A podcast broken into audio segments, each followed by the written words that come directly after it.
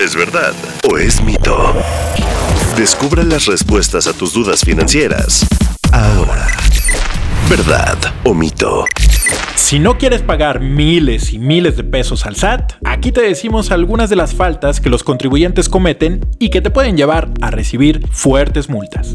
El SAT solo puede hacer una llamada de atención a las personas y las empresas que no cumplen con sus obligaciones fiscales. Mito. El Servicio de Administración Tributaria puede aplicar multas dependiendo de la falta y los ingresos. ¡Mejor ponte a chambear!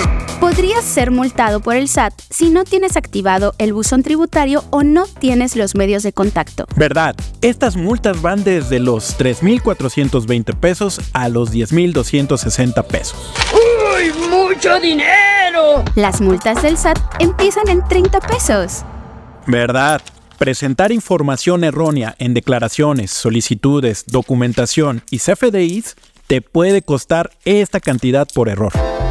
Algunas infracciones pueden costar hasta 5 millones de pesos. ¿Verdad? Esto puede pasar por expedir constancias incompletas, no pagar las contribuciones en los plazos establecidos, no presentar aviso de cambio de domicilio, omitir información sobre operaciones realizadas y omisión de reportes solicitados por el SAT. Los problemas relacionados con el RFC, como no está registrado si realizas actividad económica, mentir en el domicilio fiscal o que no esté actualizado, están exentos de sanciones.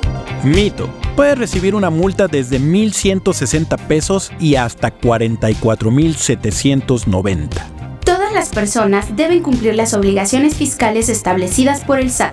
Mito. Si no realizas alguna actividad económica, no tienes obligaciones fiscales ni eres susceptible a ser multado. ¿Verdad o mito?